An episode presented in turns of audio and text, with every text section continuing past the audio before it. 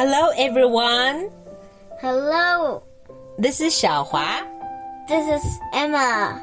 Together, we will tell you a story today.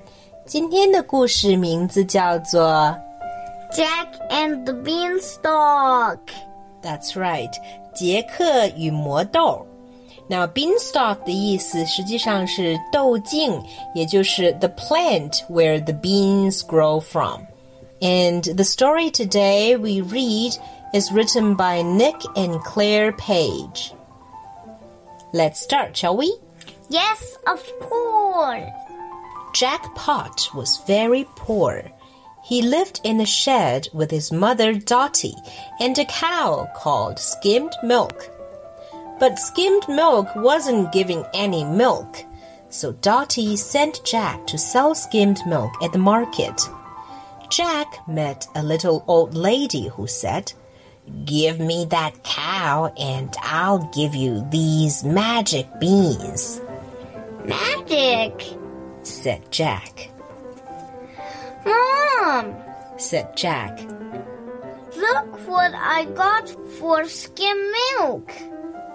Dotty could barely believe it. You jacket potato, she said.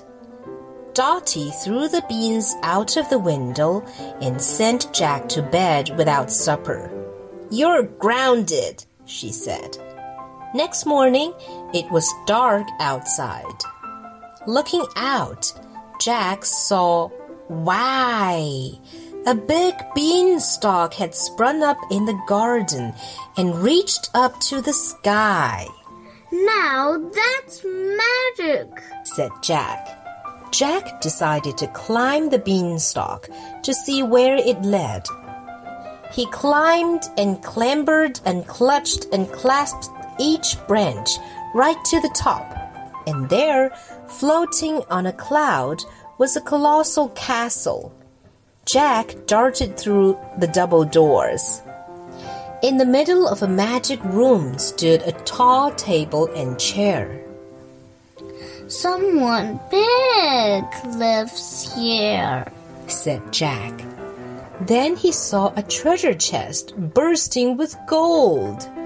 Jack grabbed the gold greedily and stuffed it in his pockets. Suddenly, the door burst open and a gigantic giant marched in. He had a horrible head, enormous eyes, nasty nostrils.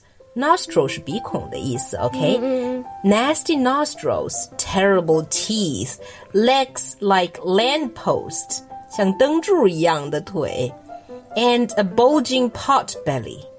He was as tall as a tree and as big as a bus, Now that's big. said Jack as he tried to hide inside the chest. The giant stood still. Then he roared. Fee, fa, foo, fum. I smell the blood of an Englishman.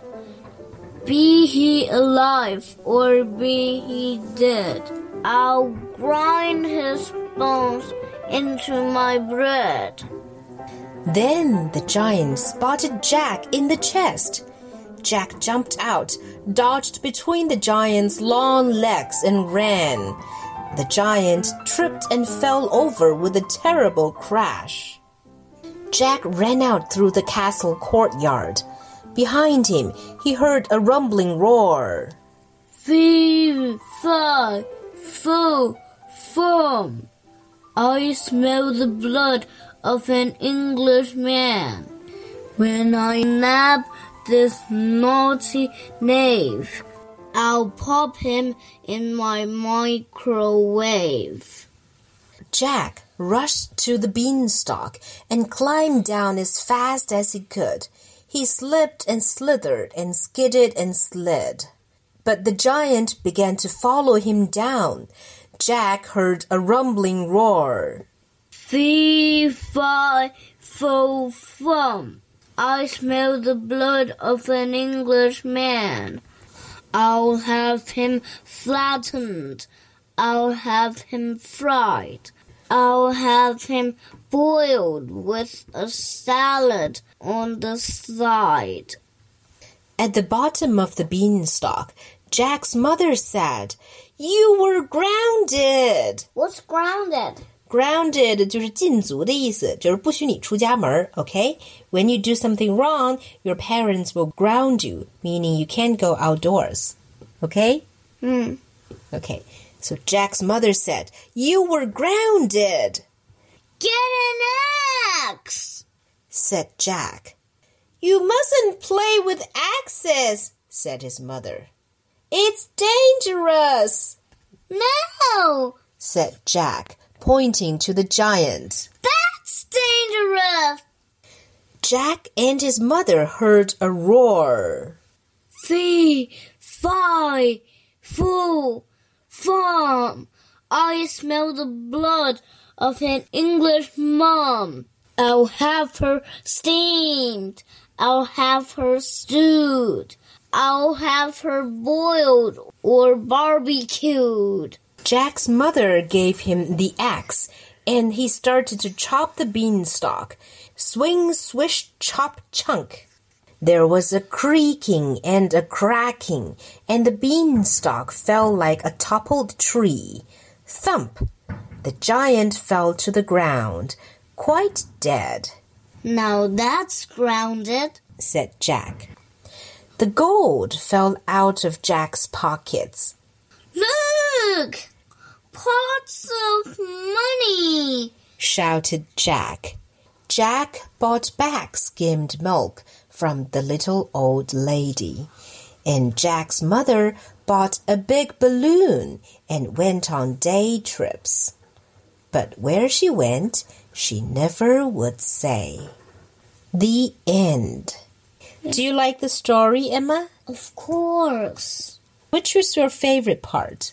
My favorite part is when Jack and her mother chopped off the beanstalk. Mm, that's good. That's my favorite part too. 故事到这里就讲完啦。See you next time. See you next time.